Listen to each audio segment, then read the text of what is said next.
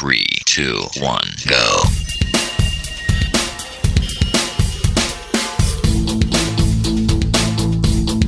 Enredando, la informática que se escucha.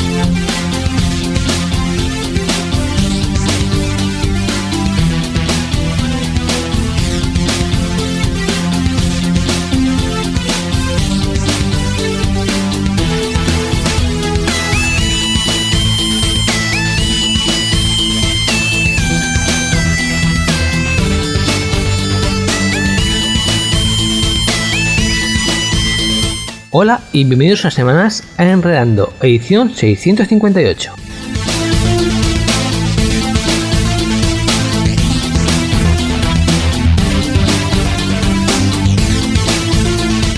Esta semana tenemos movida. Por una parte tenemos lo que es la clausura las conclusiones de Mobile World Congress.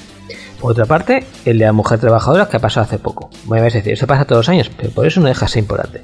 Y por otra parte, el escándalo nuevo en Wikileaks. Vamos a ver cómo termina la cosa, porque promete.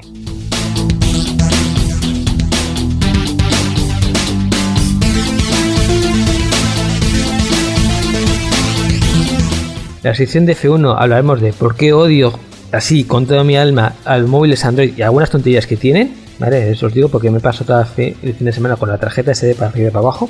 Pero bueno, eso os lo contaré más tarde. La sección de, de software libre, Mikel nos habla de sus pingüinadas la sección de noticias, pues trataremos todos estos temas que os he dicho antes. Porque, vamos, esta es la semana que me encanta.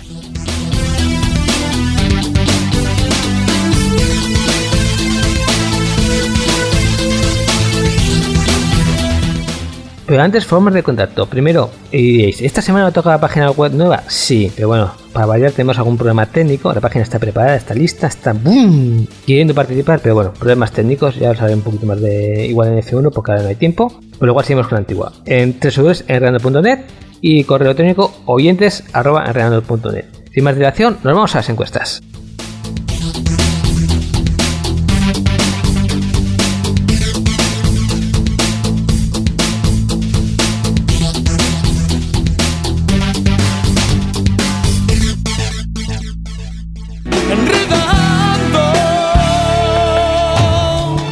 Informática que se escucha.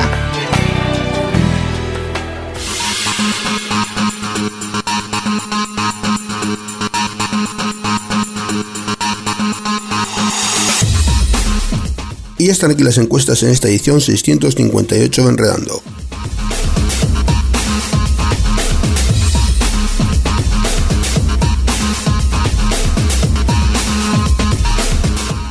Comenzamos por lo que esta semana nos abandona y la pregunta que te realizábamos era, ¿te comprarías un robot para utilizarlo en casa? Y estos son resultados ya definitivos, con un 50% sí, me parece algo muy útil, con un 30% no, está muy verde esta tecnología, con un 13% no, aún no es el momento, y por último con un 6% no lo he pensado. Resultado mayoritario ganador con un 50%, sí, me parece algo muy útil. Y la pregunta que te realizábamos era, ¿te comprarías un robot para utilizarlo en casa? Esta es la encuesta que esta semana nos dice adiós.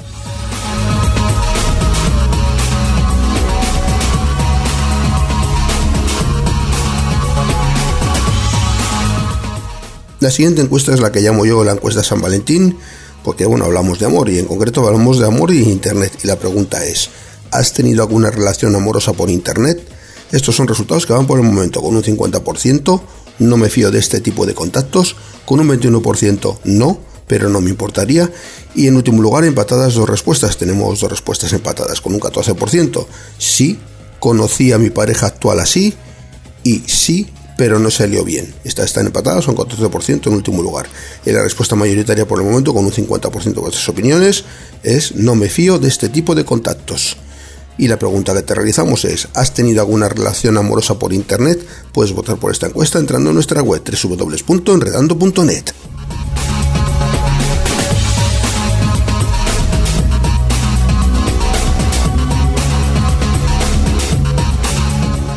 En la siguiente encuesta hablamos de ciberseguridad y en concreto hablamos del ransomware, de este secuestro de, los, de nuestros archivos, en el que pues, el malware cifra los contenidos de nuestro ordenador y nos piden un rescate para enviarnos la clave de descifrado.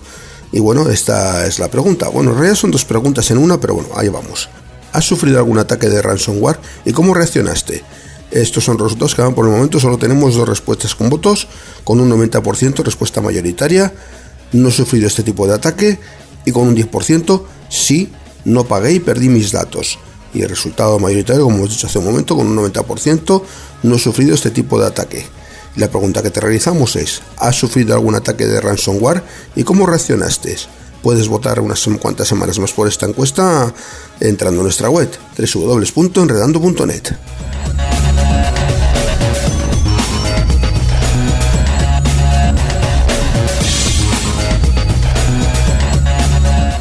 Y en la encuesta de la semana pasada hablamos de estos términos que utilizan los jóvenes para relacionarse por las redes, ese lenguaje que para muchas personas adultas pues es un poco desconocido y bueno, extraño, realmente extraño. Pero bueno, es muy comprensible para los jóvenes. Y en ese sentido va la encuesta de la semana pasada. Y la pregunta es, ¿conoces el lenguaje que utilizan tus hijos en las redes sociales? Tenemos doble empate. En primer lugar tenemos eh, dos respuestas empatadas a un 37%. Sí, estoy habituado y lo controlo y no tengo hijos, estas dos están empatados a un 37%, y en último lugar tenemos otro empate a 12%. No, pero me lo está enseñando y no estoy habituado a las redes que usan. Estas dos están empatadas a un 12% en último lugar. Resultado mayoritario, tenemos dos respuestas mayoritarias empatadas con un 37%. Sí, estoy habituado y lo controlo y no tengo hijos. Y la pregunta que te realizamos, que es la de la semana pasada, es la siguiente. ¿Conoces el lenguaje que utilizan tus hijos en las redes sociales? Puedes votar por esta encuesta entrando en nuestra web www.enredando.net.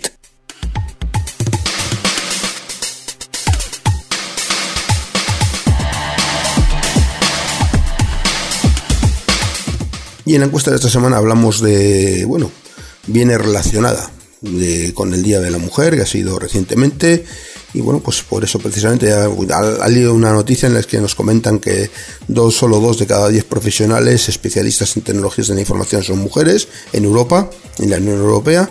Y bueno, pues eh, relativo a esto, pues eh, va la siguiente pregunta, que es la de esta semana. ¿Crees que se debe impulsar la inclusión de las mujeres en las TIC? Estas son las respuestas que te proponemos. Sí, no se ha avanzado en los últimos años. Sí, ¿Se ha avanzado pero todavía queda? ¿No? ¿Es un tema superado? ¿No? ¿No es prioritario? Y por último, no lo sé. Estas son las respuestas que te proponemos a la pregunta de esta semana, que es la siguiente. ¿Crees que se debe impulsar la inclusión de las mujeres en las TIC? Puedes votar por esta encuesta y por las anteriores entrando en nuestra web www.enredando.net.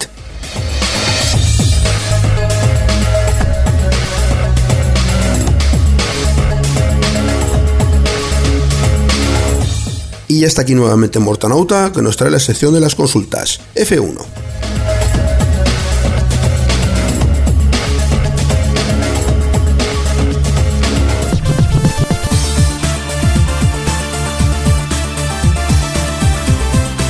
Enredando, la informática que se escucha.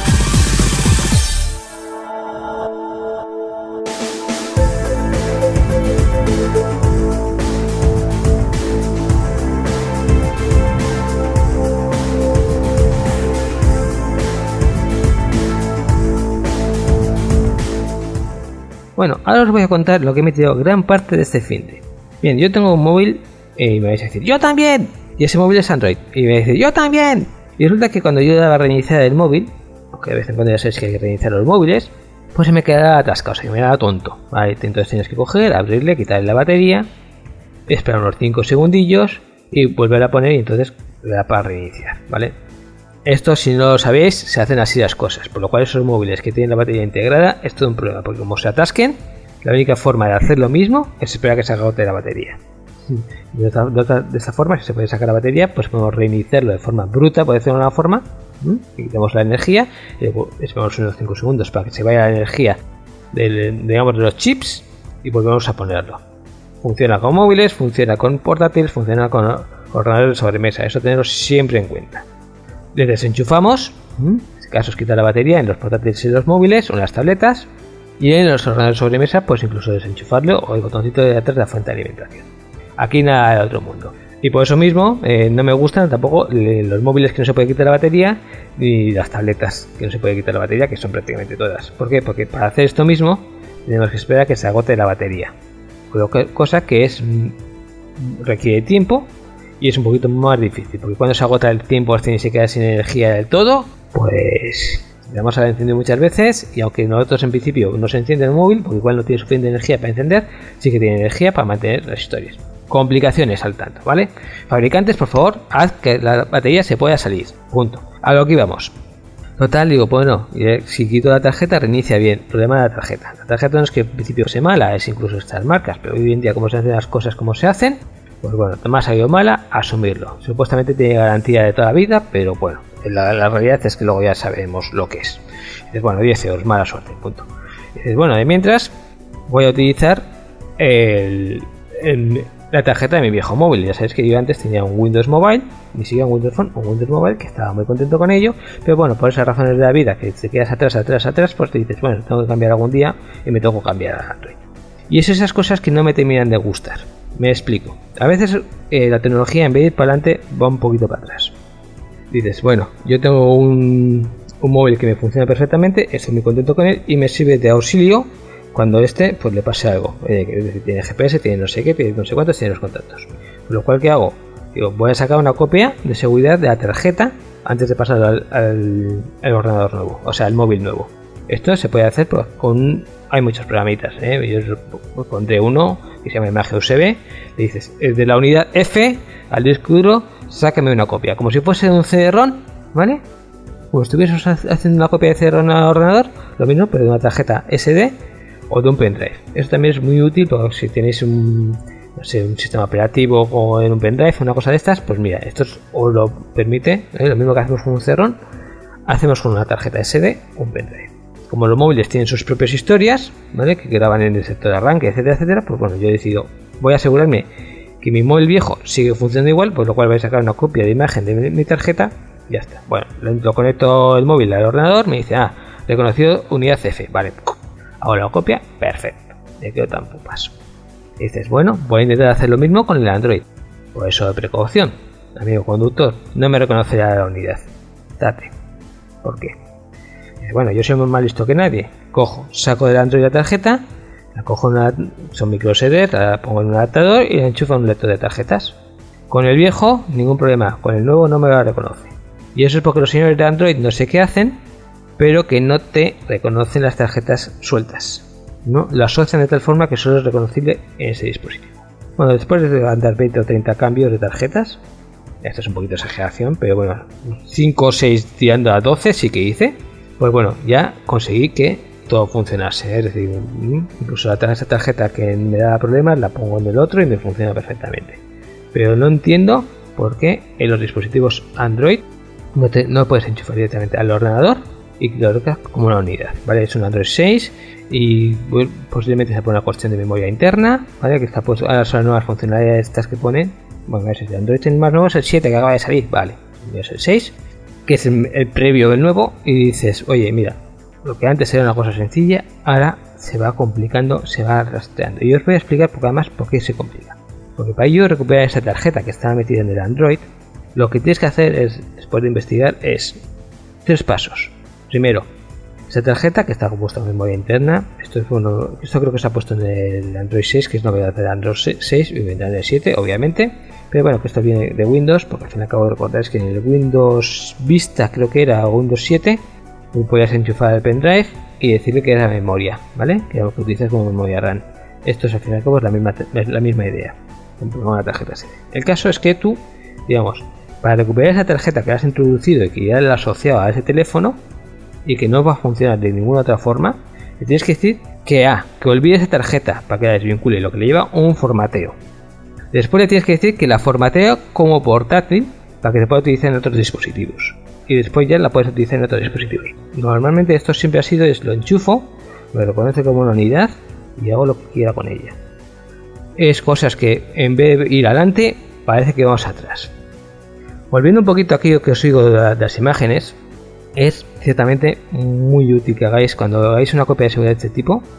Si os deja el Android de turno, hemos visto que a mí no me dejaba, ¿vale? Pero si estáis hablando, pues, oye, incluso eh, una cosa que puede, que tengáis de sospecha, que puede haber algo que escriba, que lo asocie, por, por, decirlo de una forma, o que tenga algo de sector de arranque, algo que haga un poquito raro la tarjeta, que no simplemente sea guardar datos, es muy recomendable si queréis guardar una copia de eso y que os funcione, digamos, oye, quito una y pongo otra, que hagáis una imagen de ello, ¿vale? Es muy sencillo, es como hacer un CD-ROM, enchufamos, hacemos la unidad, grabamos la imagen, pues nos va a ocupar bastante, obviamente, si usa tarjeta de 16 GB, pues bueno, nos ocupará 15, 14 o una muy cercano, ¿vale? A veces comprimen y a veces ni siquiera se, se molestan en eso, depende de las opciones.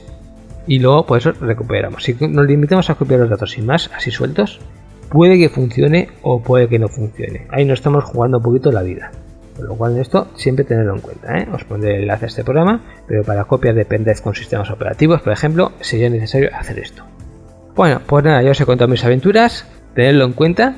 Perdonad un poquito el enfado con Android, es que son cosas que dices, si esto antes era sencillo, ¿por qué lo complicáis? ¿Vale? Es esas cosas que dices, vamos adelante o vamos a peor a veces, no lo sé. Y nos vamos a poner con otro temita.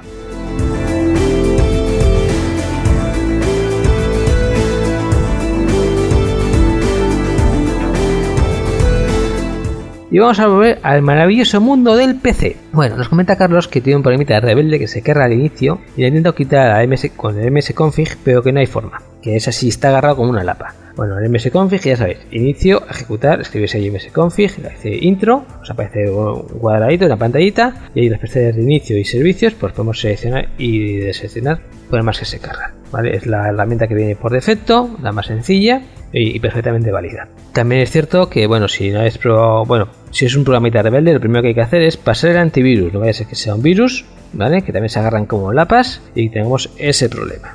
Si no, cualquier programa de mantenimiento medianamente decente, de cleaner, tunear, etcétera, etcétera, suelen tener una opción de, arranque de inicio, ¿vale? Y tampoco no es muy difícil encontrar un programita de eso. Sin embargo, vamos a ir a lo bestia, al bueno, ¿vale? A quitar lapas por defecto. Aquí nos va a permitir un control total. Y si tenemos un control total en Windows, tenemos que recurrir al chico que hace Windows, a Microsoft. Vale, existen unas herramientas que se llaman System Internals. Bueno, que permiten hacer muchas cosas y cosas muy raras. Generalmente mm, no son nada útiles, es decir, si hay 30 system, eh, herramientas de tipo, igual podemos sacar utilidad 3 o 4. Bueno, a ver, en mi caso me vais a decir, no, es que yo de todos los activos utilizo mogollón. Bueno, vale, si es tu caso, me callo. Pero bueno, normalmente, pues eso, eh, son herramientas que, para desarrolladores y pues hay muchas, hay muy variadas, pero bueno, si no se actualizan de 2012, por algo serán, ¿verdad? Pues ahí está. El caso es que hay una que se llama autoruns.exe. Y esto es lo que nos hace, pues auto, automático, run, estamos hablando del inicio.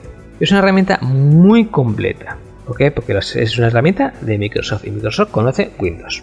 Y aquí nos dice todo lo que carga en el ordenador. Cuando digo todo, es todo. En el inicio, en explorador, en Internet Explorer, en tareas programadas, en servicios, en drivers, en codecs, en ejecuciones al inicio, imágenes, en inicio de aplicaciones, en, librerías, en WinLogon, en Winsoft Provider, en monitores, proveedores de LSA, proveedores de red, el VMI, en barras laterales, en Office, ¿vale? O sea, como veis, el chico está surtido.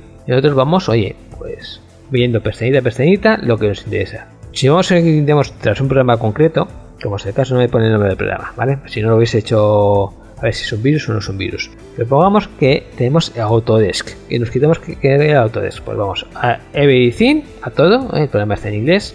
Y bueno, lo siento que venga en inglés, eso es cosa de Microsoft. Y bueno, en filtre ponemos Autodesk y nos va a filtrar. Y tanto, en eso que os he dicho, esas pestañitas, el Logan Explorer, nos va a filtrar todo lo que tenga de Autodesk. Entonces nosotros vamos a, ah, mira, esto quiero, esto no quiero, ah, esto no lo entiendo, que va a pasar mucho, ¿eh? eso va a pasar mucho. Pero si tenemos, digamos, un programita entre ceja y ceja, ¿eh? como es el caso, pues entonces, bueno, yo no quiero saber nada de Autodesk, pues no voy a permitir que se ejecute nada de Autodesk. Si luego no funciona, ¿vale? Si luego lo carga el AutoCAD y no me funciona, bueno, es porque te creado aquí. Pero, oye, si yo no quiero saber nada y lo quiero borrar, es decir, no voy a utilizar nunca más AutoCAD, lo he borrado, pero aún así me sigue saliendo tonterías de Autodesk, entonces mira, pues lo quito de aquí y totalmente fuera. Os digo, es una, es una herramienta muy potente. ¿Es fácil de entender? No mucho, ¿vale? Hay que saber un poquito de inglés. Bueno, no, tampoco vais a buscar el programa y taca, lo seleccionáis, ¿no? Pero os aparecen colorines y cosas de esas, por lo cual hay que leer un poquito la ayuda, hay que simplificar esos colorines, o directamente lo quitáis. Pero sería la opción. Esta es systeminternals.com y se llama Autoruns, ¿vale? Os pondré el enlace, por supuesto, pero ya os digo, esto es canela fina, ¿eh? es lo mejor que hay, porque lo demás intentan, digamos, alcanzar, pero este sí que se mete en lo que es las tripas de Windows y yo no he visto nada que llegue al nivel que llega este. Y además es un poquito normal porque los, los fabricantes no pueden hacer, digamos, a las tripas, ¿vale? Tienen un poquito un límite, pero los chicos de Microsoft es los que dicen, bueno, el programa es mío, tengo control total y me puedo meter hasta eso, hasta las tripas. Y he dicho, sé que lo he dicho mucho. Y bueno, el tiempo que nos queda, vamos a explicar un poquito la página web porque no está, ¿vale? Y la página web está terminada, eso lo comenté la semana pasada, pero ahora de subirlo para cambiar por anterior, bueno, intentamos hacer una cosa que sea respetuosa con las dos páginas, es decir, que no se pierda lo anterior, y bueno, pues eso nos está creando unos problemas a nivel del servidor, etcétera, etcétera, que a ver si lo podemos solucionar con un poquito de suerte la próxima semana, igual ya lo tenemos, o si no, igual la siguiente, o vamos a ver cómo lo podemos hacer, ¿vale? De momento, sin edie. ¿Qué os queréis que os diga? Ganas de tener la página eh, nueva ya, ya sabéis que tanto vosotros como yo, o sea, eso es así. Y además porque bueno, hay novedades que lo quiero comentar, etcétera, etcétera. Pero bueno, con la iglesia hemos topado que decía que, si os adelanto, que la página eh, web nueva, pues mira, vamos a tener redes sociales. Podéis participar vosotros, eso ya os lo conté, que podéis subir artículos vuestros, vídeos vuestros, etcétera, etcétera, ningún problema, ¿vale? De las redes sociales ya os diré cuáles tenemos y cuáles dejamos de tener que vas a decir, eh, yo no quiero redes sociales. es opcional. Os llegarán correos, os llegarán chats, os llegarán. Uh, va a ser la leche salsa, ¿vale? Pero bueno, eso ya os he dicho que que esperar un poquito, por desgracia. Pero bueno, recordemos la forma de contacto de mientras. Bueno, por supuesto, tenéis el foro. No me escribáis mucha chapa porque va a durar dos días en principio, pero bueno, mm, tenéis el foro para escribir vuestras cositas. Y luego, pues también tenéis el correo electrónico f1.rn.net. Y sin más, pues bueno, hemos llegado ya al final. Con esto y un bizcocho. No os digo hasta la semana que viene porque nos vamos a ver en noticias que va a ser jugositas. Bueno, pues chicos, hasta otro ratito.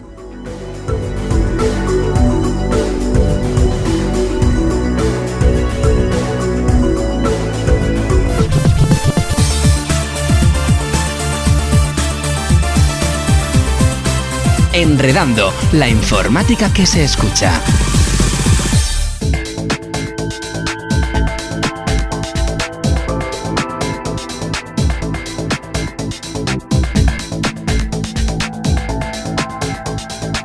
Bienvenidos a la sección de software libre genuinos en esta edición 658 de Enredando. Yo soy Miquel Carmona y espero que los contenidos que he preparado sean de tu agrado.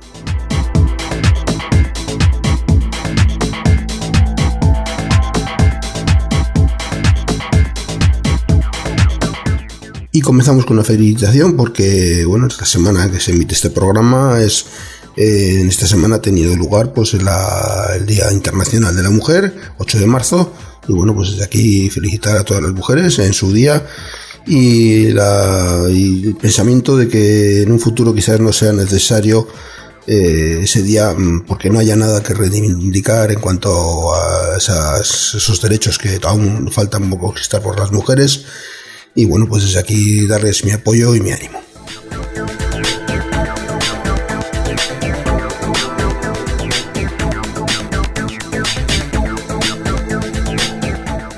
Y comenzamos hablando con algo relacionado con el mundo de software libre, por supuesto, y vamos a hablar pues de Firefox, de Mozilla Firefox porque tenemos nueva versión.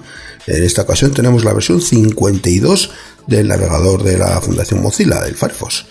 Y bueno, pues eh, vamos a hablar de las novedades que, incluye este navegador.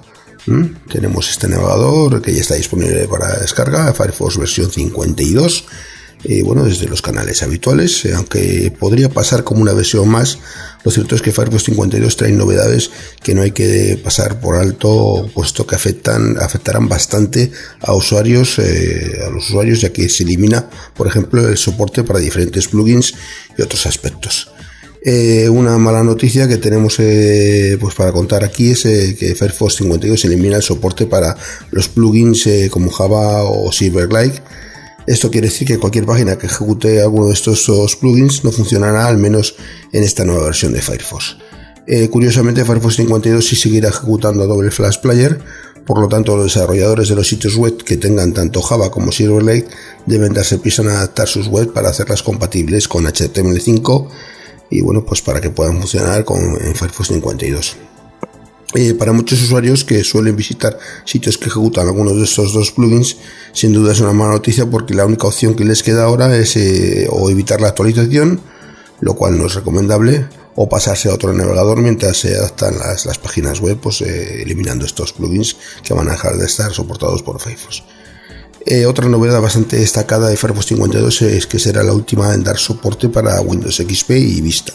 De manera que si utilizamos alguno de estos sistemas operativos, nos encontraremos que la versión 52 de Firefox será la última que podremos utilizar en estos sistemas.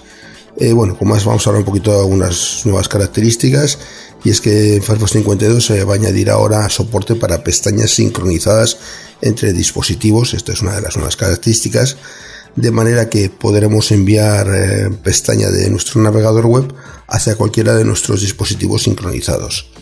Aunque estas son las novedades más destacadas de la nueva versión de Firefox, como siempre ocurre con cada nueva actualización, Firefox 52 incluye también correcciones de errores y mejoras en el rendimiento y seguridad para que todo funcione bien y sin problemas.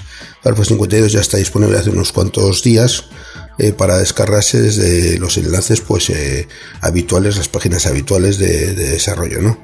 ¿Mm? Y bueno, si no, pues también podremos eh, actualizar nuestra distribución si utilizamos GNU Linux, allí aparecerán los repositorios, pues yo creo que ya tienen que estar en todos los repositorios disponibles y si no, pues si utilizamos usuarios de Windows en el propio Firefox, en la opción, tiene la opción de ayuda acerca de Firefox y ahí pues nos dice si hay disponible una versión y nos ofrece la posibilidad de descargarla. Eh, sobre Firefox suelo dar una página que me parece la más interesante y la más completa, que es la página de la Wikipedia, y voy a dar la dirección. La dirección es s.wikipedia.org barra wiki barra mozilla-firefox. Eh, voy a deletrearlo M-O-Z y latina L-L-A guion bajo F y latina R-E-F-O-X. Mozilla-firefox.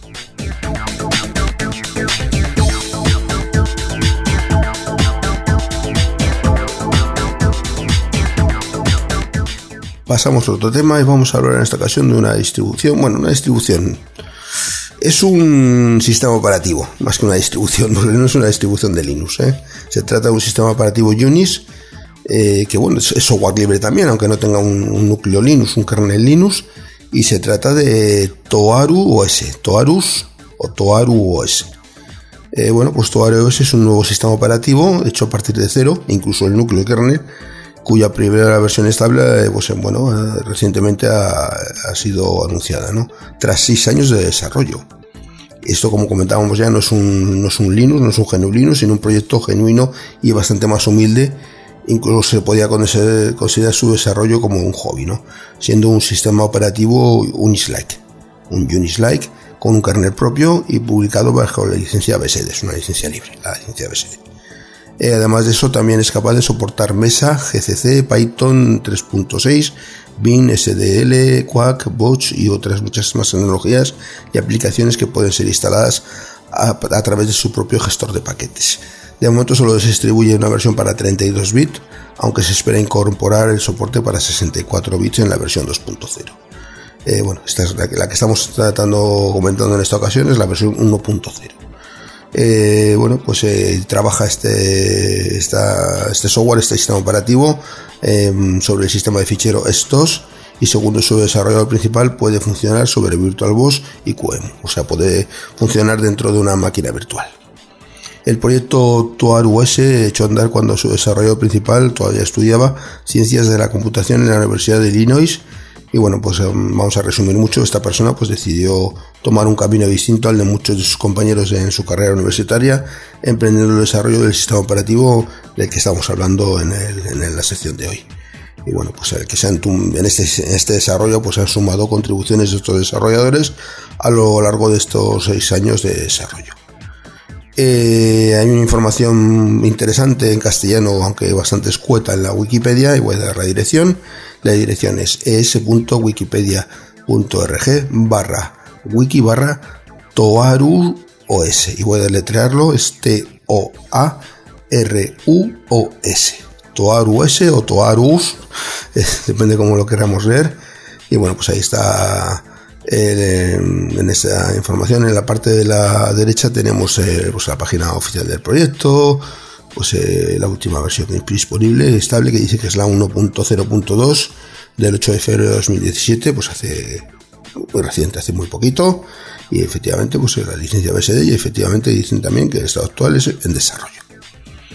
Bueno, pues es otro sistema diferente, no solamente de GNU Linux vive el mundo del software libre, sino que también hay otras, otras iniciativas que son interesantes y que bueno, viene bien comentarlas y traerlas aquí pues para que todos las puedan conocer.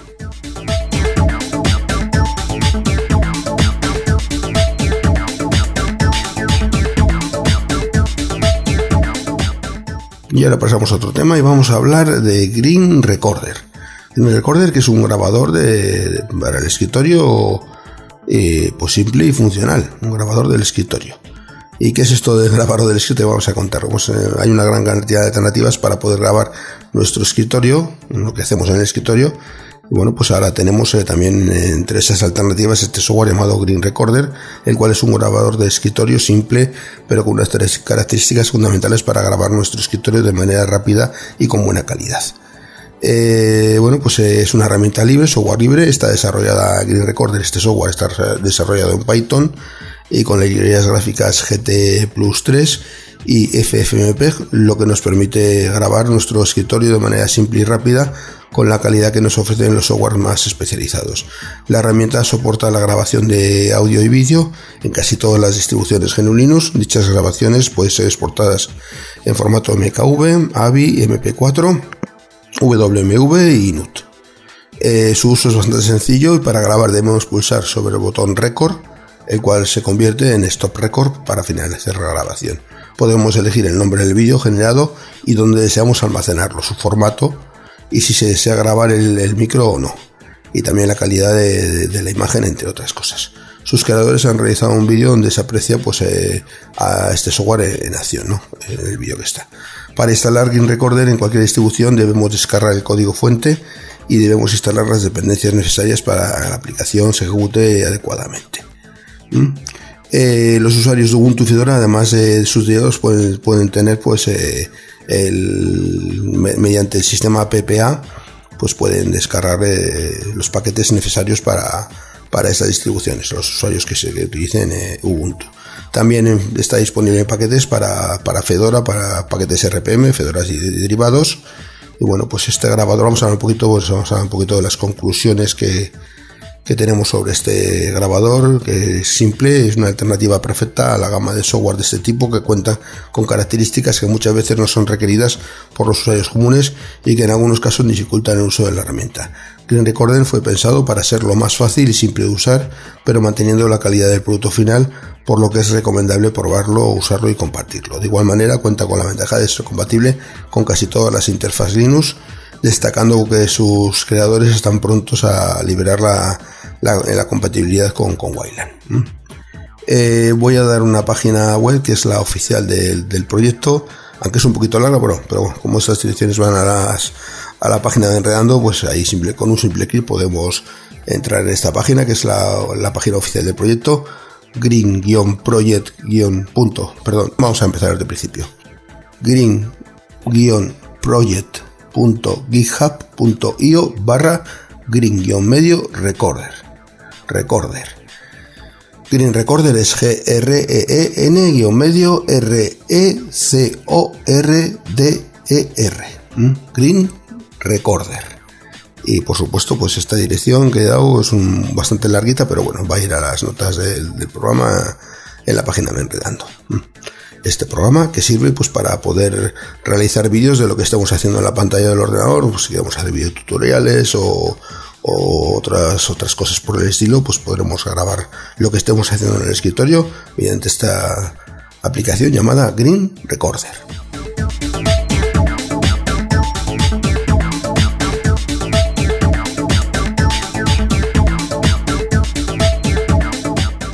Bueno, esta semana han entrado unos cuantos temas en la sección, así que bueno, podemos dar por finalizada, simplemente recordando que tenéis a vuestra disposición una dirección de correo electrónico para ponerse en contacto con nosotros y la dirección es sl.enredando.net, sl de software libre. Y ahora pues después de una pequeña pausa, vuelve Mortanauta con la sección de las noticias.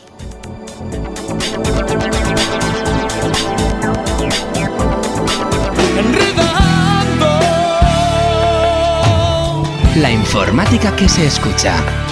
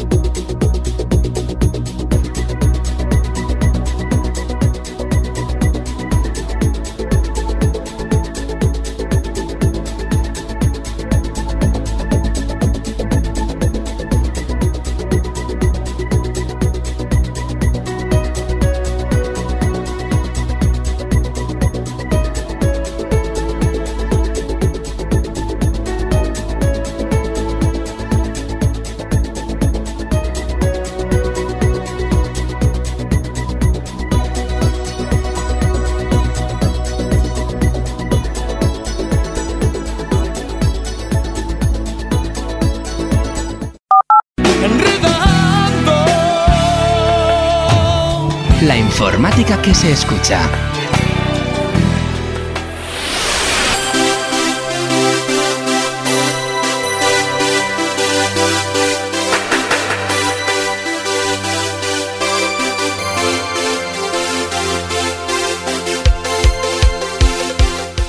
Y llegamos a las noticias. Y como venimos cargaditos, nos vamos directamente al tajo. Han sacado Android Wear 2.0. Y vamos a ver lo que hace esto permite a los usuarios acceder a las aplicaciones de Google Play directamente desde el reloj y soporta aplicaciones que necesitan de un smartphone para funcionar. Además también han tocado el diseño en términos generales, tanto como lo que es el diseño por fuera como el diseño de las cajones de aplicaciones. Es decir, cuando vamos a ver las aplicaciones, eso llaman cajón de aplicaciones. Las capturas interactivas cuentan con más información y herramientas. la compatibilidad con Android Pay, es decir, puedes pagar con el reloj y con el nuevo asistente de Google, que es capaz de ejecutar directamente aplicaciones en reloj. Asistente de Google, como llamemos, o que Google, ¿no? Eh, ejecuta calculadora y él lo ejecuta. Tiene más formas para responder los mensajes. hasta con un teclado virtual, esto me lo tienen que enseñar, y se han acortado los pasos para responder a las notificaciones, a mejor compatibilidad de la corona digital y a mejor integración con Google Fit. Pues básicamente eso, que no ha retocado el interface, permite pagos a, móviles, la forma de responder mensajes también la han mejorado, es compatible con Google Fit, ¿vale? Y se va a actualizar un taco de relojes que precisamente necesita poco mucho, bueno, los Motorola, los LG, los Casio, un Casio más de Watch, los Asus, y bueno, que es la Android Wear 2.0 y hasta aquí, resumiendo. Y siguiendo con Google, pues han lanzado YouTube TV. Y esto es porque, bueno, se han dado cuenta que en Estados Unidos, sobre todo aquí todavía no, ¿vale? Ni directamente no creo que llegue, pero que lo habéis visto en las películas que funciona mucho la televisión por cable.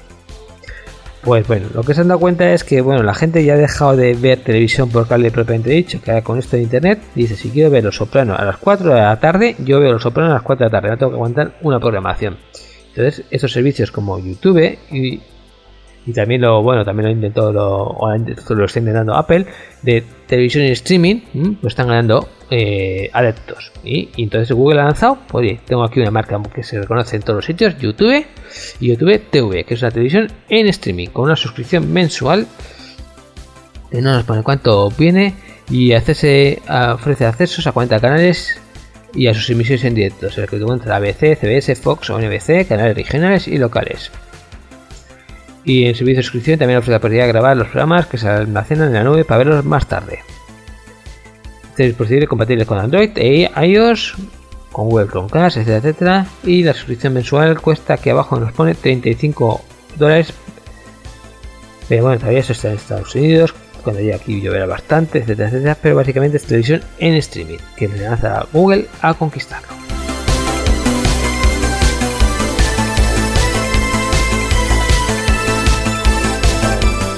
Bien, como notabais, me está quedando un poquito seco, pero igual ha habido que tener un traguete de agua. Nos vamos al Mobile World Congress de Barcelona. Aquí tenemos un poquito una de cal y una arena. Vamos a empezar con las noticias buenas. ¿Están contentos? Sí, han batido récords de asistentes, 108.000, que es un 7% más que el año pasado. Estos números rondos, no sé, te queda así como duda. ¿Qué pasa? Que cuando ibas a, entrar te decían que iba a ser 108.000 una persona y decían, no, no puedes entrar porque no fastidias el número redondo. No sé, nunca me han quedado excesivamente claro. Bueno, pues vamos a ir a más datos. Como os he dicho, un 7% más resistente del año pasado. Y tenemos 2.300 empresas que también, y récord de delegaciones que han acudido gente de 167 países con 1.700 participantes del programa ministerial, es decir, de organismos públicos. Un 14% más que el año pasado. Hay más datos. El Congreso de Emprendedores que se celebra junto, 19.000 personas, la cuarta edición, un 70% más que el año pasado. Están muy contentos. 465 millones de euros que ha dejado esto en la ciudad de Barcelona, por lo cual aplaudiendo con las orejas. 13.200 empleos temporales. ¿eh? Y 55% de la gente que ha acudido eran altos ejecutivos, de esta gente que uh, mueve. Y por supuesto, la que dicen que nos, esperan el año que viene en el Mobile Go Congress 2018 en la FIA de Barcelona el 26 de febrero al 1 de marzo. Ahora vamos con la parte negativa no sé, la, estas la habéis visto en las noticias y no es un poquito la sensación de que como que estaba un poquito descafeinado este Mobile Go Congress este año, no había una cosa así espectacular. Sí, bueno, el Nokia 3310, pero aparte de eso como que mm, los periodistas que estaban allí no sabían un poquito de qué hablar. Bueno, vamos a hacer un poquito de recuperación. Y además es que he cogido un artículo y a ver, me he metido que quedar aquí en, la, en casita, no he podido ir. Sniff, sniff. Bueno, pero ha sido un tío que ha ido y es que también tenía la misma impresión que yo. Bueno, pues este dice, va, eh, fui a la de Huawei. Que bueno, Huawei, que oye, quiere lanzarse, que está incluso por encima de. Está peleando por el número uno, ¿eh? quiere ponerse por encima de Apple y de, Samsung. Y bueno, este sacaron el P10, que está muy bien, es un aparato muy bueno. Y también el, el Plus, que también. Pero bueno, que incluso en la charla que le dieron para presentar, lo que el máximo que destacaron fue el color. Por lo cual algo así como, bueno, ¿qué de nuevo? ¿Qué es casa o no? Pues no, eso se queda un poquito descafeinado. Sony, que bueno, pues Sony empezó muy fuerte, recordáis que incluso compró Ericsson, Sony Ericsson, luego ya se quedó Sony, se empezó sacando el modelo Xperia, luego ya todos son Xperias, pero mm, es una cosa en gama media alta, pero no termina de lanzarse. Es muy igual porque después ese dinero dices, yo me voy a, a gamas que puedo sacar encima de la cafetería que a gente wow, ¿eh? no voy a un iPhone, me voy a un Samsung no sé cuántos. Y bueno, al final se han quedado un poquito ahí. Pero sí que tienen buenas ideas. Por ejemplo, eh, han cogido y dicen, bueno, características no podemos aquí reinventar, pero lo que vamos a hacer es sacar un poquito más de juego a la cosa. Ya se ha incorporado más memoria RAM al chip de al chip de la cámara. ¿Qué hace esto? Bueno, pues así la cámara gana calidad y rapidez.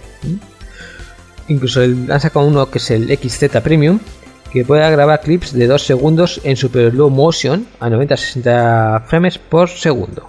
O sea, cámara lenta. Bueno, muy chulo. Bien, vamos con Nokia. Que digamos que fue eh, el chico que se llevó la feria, por decirlo de una forma. Pero que tengamos que tener en cuenta, ¿verdad? Que se lo llevó con el 3310. Eh, o el 1310 si queréis. Bueno, pues se llama 3310, viene en inglés. Bien, pero también sacaron otros móviles, sacaron el Nokia 6, el 5, el 3.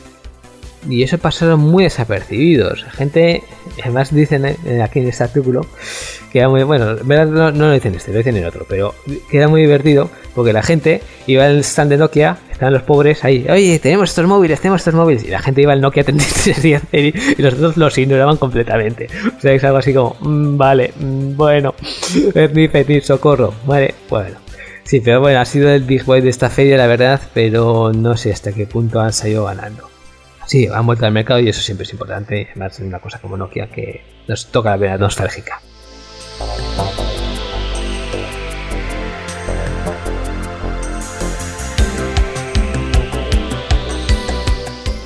LG, bueno, se ha movido. No ha aparecido menos en los medios. Sí hay que tener en cuenta que se ha tenido, digamos, una idea novedosa, ¿eh? que es el G6, que ha cambiado el formato a 18,9 para lograr una pantalla de 5,7 pulgadas, pero que sigue entrando en la mano. Es decir, conseguimos 5,7 pulgadas con una más o menos en dimensión de un móvil de unas 5 pulgadas, ¿vale? ¿Por qué? Porque es más largo. Y de paso, eh, dejo atrás, aunque no se escata volver a ello, al momento los móviles modulares, ¿vale? Que sabemos que el LG tenía el G6 creo que se llamaba, pues que podía ser inquita tal, pero eso, pues Google se echó para atrás y ya también se ha echado eh, el LG detrás, aunque no descarta. Una cosa que no se ha hablado tanto, y sí que ha habido en esta feria, es mucho de los coches. Bueno, básicamente que nuestro coche se conecta con el smartphone. O sea, sí que había bastantes fabricantes de coches con esto. ¿Qué ponían nuevo? Pues tampoco. A ver, todos era, sacaban exactamente lo mismo. Que nuestro coche tuviese wifi. Que nuestro coche eh, pudiese eh, con el smartphone. La mayor novedad ha estado que la tecnología G5 ¿eh?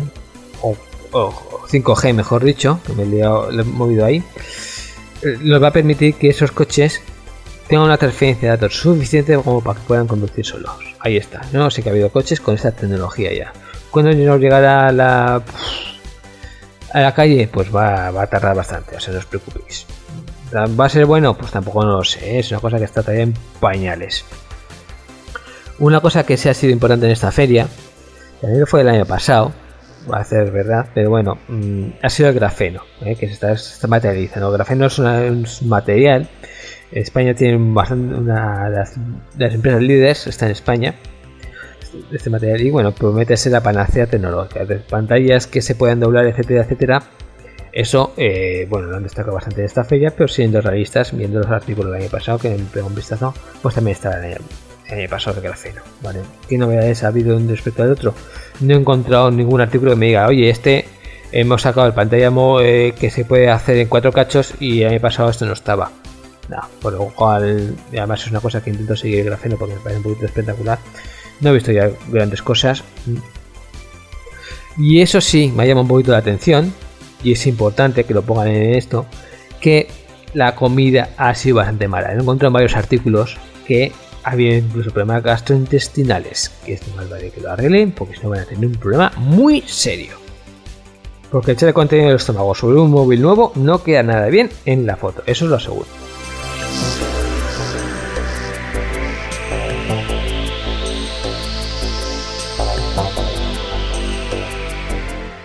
Bien, tenemos una actualización en Gmail.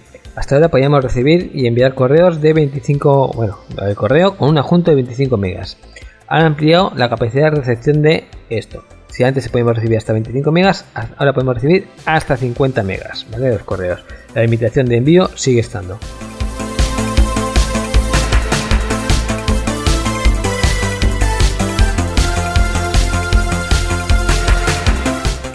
Y seguimos con los correos porque Yahoo nos ha pegado otro susto. 32 millones de cuentas han sido filtrados. En este caso se ha utilizado una cookie falsa, es decir, una cookie hecha expresamente para ello.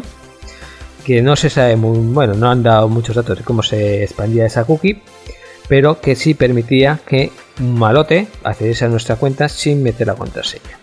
Ya se han arreglado el problema, ¿vale? Seguimos eso, ya no es eso, pero puede estar afectados. Mm, por lo cual no es mala idea cambiar la contraseña de nuestro correo de Yahoo, si estáis, sobre todo si notáis que está haciendo algo raro.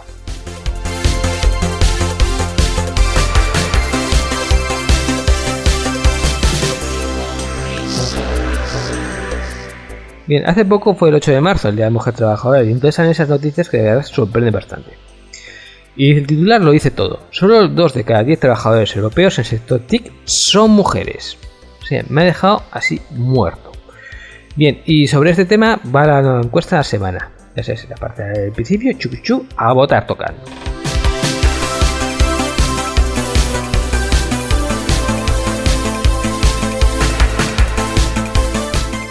Yo que tenemos un poquito escaso, no puedo pasar esta noticia. Han sacado en Magaceta, Vicky, que se rica sola. ¡Por fin! Bueno, vamos con la noticia de la semana que va a ir por capítulos. El, digamos, los nuevos papeles de Wikileaks. A ver lo que nos da tiempo a explicar, ¿vale? Bueno, va a salir en 7 capítulos. En momentos así como mmm, el inicio para ponernos así babeantes y pero saldrá en 7 capítulos. La historia es la de siempre, ¿vale? Nos espían, por decirlo de una forma, ¿vale? Está involucrada la CIA y a ver lo que os puedo contar en los 2 minutos y pico que nos quedan. Bueno, tenemos lo que se llama Weeping Angel. El ángel que llora. Esto se ha sacado de Doctor Who si sois fan de eso, ya sabéis de qué personaje estamos hablando. Y esto es un programita que nos afecta a los televisores inteligentes. En momento este programita está centrado en Samsung. Y después de infectar el aparato, pone la televisión en modo off falso. Cuando está en modo off falso, el televisor parece apagada, pero no lo está. En vez de eso, graba las conversaciones en la habitación y las envía a través de un servidor secreto a la CIA. Vale, en este caso se está metiendo un poquito con la CIA. Eh, bueno, estas cosas televisores inteligentes hablo. En la última generación de iPhones, el Siri, el famoso asistente online de Apple, escucha siempre lo que estás diciendo a su alrededor y lo envía a la sede de la empresa. Lo mismo que Alexa, ¿vale? Que es el mismo que Siri, pero en Amazon. Bueno, estas cosas tampoco no os asustéis, o sea, porque si... ¿Quién ha leído los contratos, la letra pequeña de los contratos? Que aparece nada, ¿vale? Y es que, por ejemplo, también ponen aquí una comparativa, estoy sacando cachos, ¿eh? El uso en materia de privacidad son 10.640 en el caso de Google, 19.972 en el caso de Apple, de Apple iTunes, 36.235 en el caso de PayPal. Y para que de referencia, Macbeck, ¿vale? Que es, tiene 30.557 palabras. PayPal, 36.275. Es un libro más gordo que el de Macbeck. Con lo cual un poquito estas cositas se veían venir. En Wikileaks, la CIA ha desarrollado un programa para pinchar eh, prácticamente todos sus sistemas entran en sistemas operativos de ordenadores como Windows, Mac OS, Linux, eh, también en los de tabletas móviles iOS de Apple, también Android, por supuesto. A ver si os puedo dar un dato más en lo que me queda. Eh, afecta a los sistemas de una de las versiones más curiosas de Wikileaks afecta a los sistemas de mensajería WhatsApp, Signal, Whisper y Telegram. Según el informe colgado ayer, la CIA no es capaz de romper la encriptación de los mensajes que se envían a través de esas plataformas, pero sí de leerlos cuando el usuario lo está escribiendo. Lo mismo se aplica a la red china de Microglobin Weibo. Y bueno, no me da tiempo para más, ¿vale? Eh, ya han salido noticias. Promete ser divertido por llamarlo de una forma. Pero bueno, esto no os voy a decir que se veía venir, pero se veía venir. En fin, chicos, hasta la próxima semana y atentos al noticiario.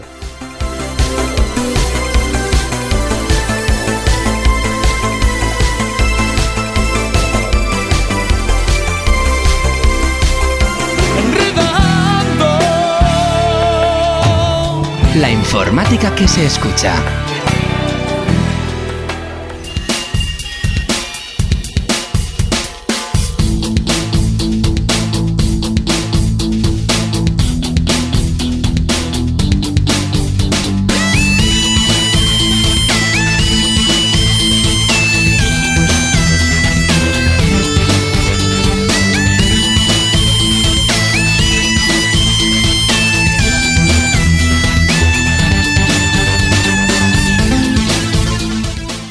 Bueno, pues con las noticias ponemos el punto y final al programa de hoy.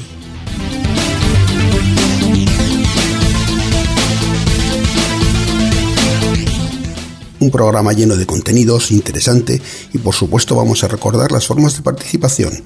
Puedes contactar para tener toda la información sobre el programa en nuestra página web www.enredando.net y también dispones de un correo electrónico. La dirección es oyentes@enredando.net. Repetimos, oyentes@enredando.net.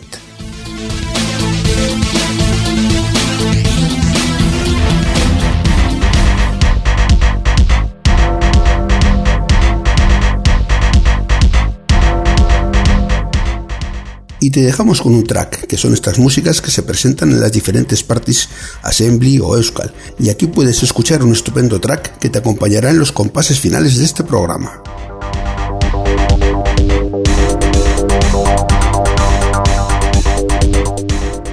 Nada más, espero que pases una feliz semana enredando con la tecnología. Hasta la próxima.